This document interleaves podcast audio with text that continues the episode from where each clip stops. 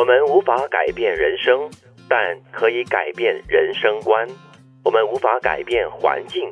但可以改变心境。很多时候都是由内到外，先改变自己的内心、自己的心态、自己的看法、想法，那么外面的世界就会跟着转变了。我想起了在一一年的时候，我自己觉得我在那个点上面对很多挑战的那个时候呢，有一段时间觉得哇，真的撑不下去了。嗯，可是呢，后来我尝试改变自己的思维，就觉得说好，你不要这么死心眼，觉得说哇，你这辈子只能在这个地方，你这辈子只能做这件事情，你这辈子必须要想方设法去获得某一些人的认同。对，我转换了一个方向之后呢，又让我想起，你知道，常常人家会提醒你说，如果你背对阳光，你永远看不到光明。嗯我那个时候就发现了，我是背对着阳光的，转个身这么简单的一个动作，你就拥抱阳光。你就可以改变一些你觉得无法改变的事实。对，因为那个时候我有很既定的一个人生方向跟价值观，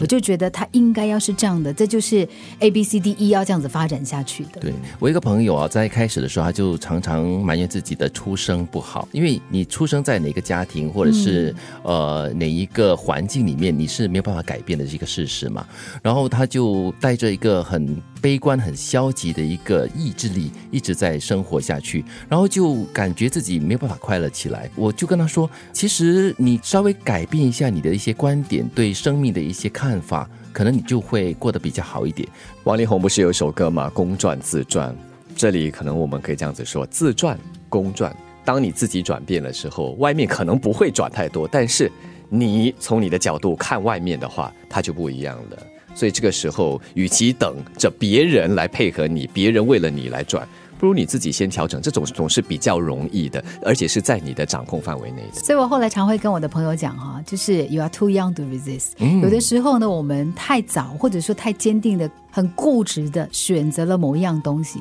然后你就一直告诉自己不可以、不可以，你不可以改变，你不可以改变。其实那样的思维很糟糕。对，虽然有一些人会告诉你说，有一些东西你如果不固执，比如说一个艺术家，他如果没有一定的那个艺术坚持的话，他达不到那个那个目标的。但是呢，如果这样的一个坚持可能影响到你的心、你的心情、你的思维，甚至你的健康，对。那已经没有意义了。但是固执跟执着是很不同的哦，嗯，而一线之差，OK，一字之差，那很难拿捏的，对很难拿捏。大多数的固执的人都觉得自己是一种执着。我还以为从这个佛教的角度来说的话，就是要你放下执着嘛，所以连这个执着也应该放掉啊。所以可能在生活中可以多问自己这样的一个问题：真的吗？嗯，就是这样而已吗？有必要吗？我们无法改变人生，但可以改变人生观；我们无法改变环境，但可以改变心境。